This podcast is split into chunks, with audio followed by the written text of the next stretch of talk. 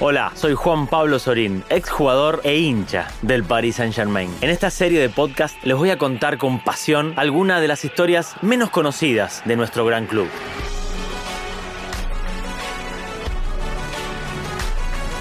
Paris Magic, el podcast que le da vida a la memoria del PSG. París es magia, mágica, como la historia que les voy a contar en este episodio. Paris Magic es un podcast del Paris Saint-Germain, es la historia de un gol, pero no cualquier gol. La fecha, 28 de septiembre de 1982, en los 16avos de final, partido de vuelta de la Copa de las Copas, llamada también Copa de los Vencedores de Copas o directamente Copa de Europa. Paris Saint-Germain recibe al Lokomotiv Sofía luego de perder 1 a 0 en la ida disputada en Bulgaria. Con el objetivo de remontar, el entrenador del PSG, Georges Perroche, decide montar una formación muy ofensiva con tres delanteros, Kist, Nengom y Toko. Me acostumbré a aparecer y ser confiable en las grandes citas. Me gustan esos partidos en donde parece que vas a perder. Estar en esos momentos es algo que siempre disfruté. PSG se impone en las dos áreas, crea oportunidades y domina el juego. En el minuto 20, Osvaldo Ardiles habilita a Dominique Badné por el costado derecho, entre las líneas del rival. El capitán parisino parece imparable. Logra encarar y desde adentro del área habilita a Toco con un pase sutil con el exterior de su pie izquierdo. El delantero solo debe empujarlo al fondo de la red. Asegura la definición y sale para festejar.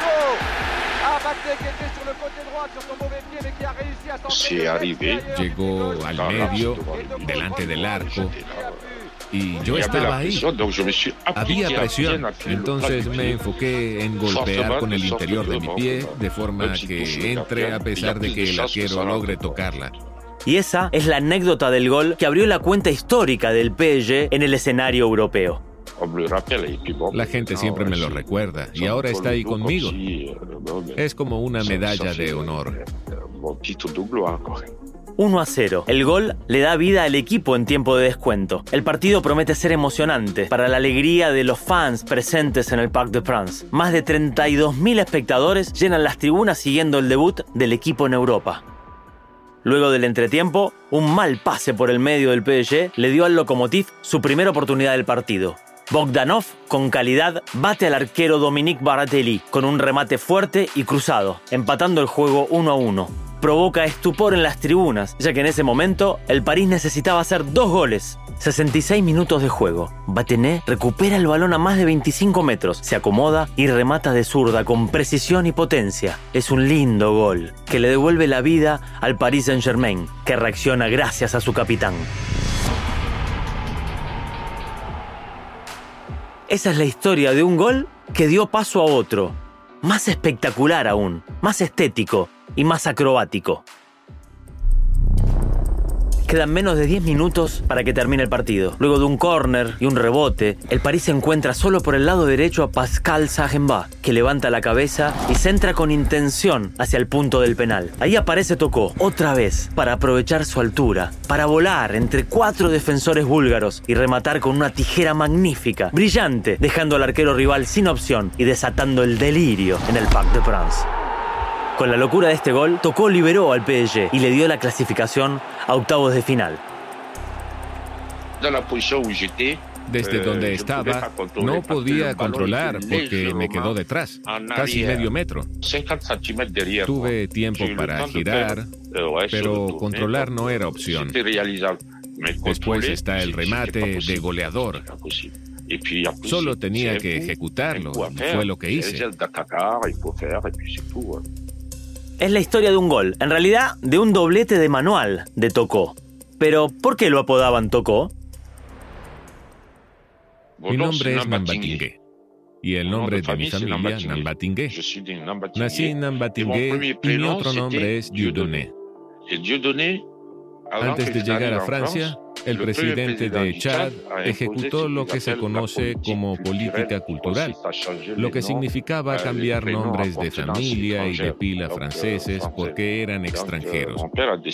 Entonces mi padre decidió cambiar el mío de Dieudonné a Tocomón, y Tocomón se transformó en Tocó. Tocó nació y creció en Djamena, en Chad, internacional chadiano, delantero alto, rápido y dotado técnicamente con un físico imponente. Llegó a Francia a los 21 años y desarrolló toda su carrera en el país. Comenzó en Grenoble y Albi como amateur y luego vistió los colores del Niza, Bordeaux, Strasbourg y Valenciennes. Pero el club de su corazón es el Paris Saint-Germain. Mucha gente se olvida que jugué en otros clubes. Hablan como si solo hubiese estado en el PSG. Es como una referencia y me hace feliz porque al final París es París, la capital de Francia. Estuvo cinco años en PSG, entre 1980 y 1985, disputando 171 partidos y convirtiendo 43 goles. Además, repartió 21 asistencias. Y por sobre todas las cosas, siempre fue un diferencial. Brilló en los partidos más importantes. Jamás se rindió ante los desafíos. Un par de meses antes de su primer duelo europeo, Nambatingue tocó convirtió en la Copa de Francia contra el Saint-Étienne de Michel Platini. PSG ganó la final por penales, consiguiendo su primer título doméstico.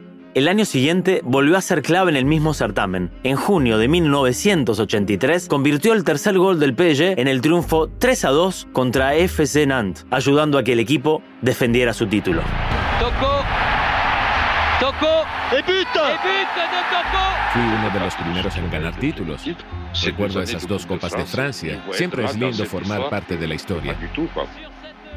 Es la historia de un gol que encendió las pantallas. El presidente del PSG, Francis Bogelli, consiguió la transmisión de la vuelta contra Lokomotiv Sofía. Quería que la gente apoyara al equipo. Eso nos dejó con la memorable reacción de Tocó en la entrevista post partido con el periodista de TF1, Georges Dominique. ¿Es el gol más lindo de su carrera? No, marqué goles más lindos que este. Es cierto, creo que convertí uno de los goles más lindos. Cuando jugué para Valenciennes contra Monaco, Héctor dijo que el mejor gol que había presenciado fue contra Valenciennes, obra de Tocó. La pelota pasó por mi cabeza sin control ni nada. Fue una volea de zurda que se incrustó en el ángulo. No podría hacerlo otra vez, es imposible. Es la historia del gol de un hombre que dejó su huella. Jean-Claude Lemont lo recuerda así. Toc fue una persona alegre, inocente y graciosa. Un hombre sencillo, de gran potencia y ritmo. Era extraordinario. Podíamos viajar con Toc. No había problemas. Y su forma de hablar en las entrevistas, cuando decía, he convertido mejores, o cosas así. Porque Toc siempre tuvo los pies sobre la tierra, siendo natural, sin perseguir que la gente hable de él. Así es, y así fue siempre. Para cerrar, PSG convirtió dos goles más contra Sofía, con Michel Nungom y Jean-Pierre Lemot, anotando sus nombres en el marcador. El histórico encuentro finalizó 5 a 1. Tocomón, Nambatingue será para siempre el primer goleador del PSG en Europa.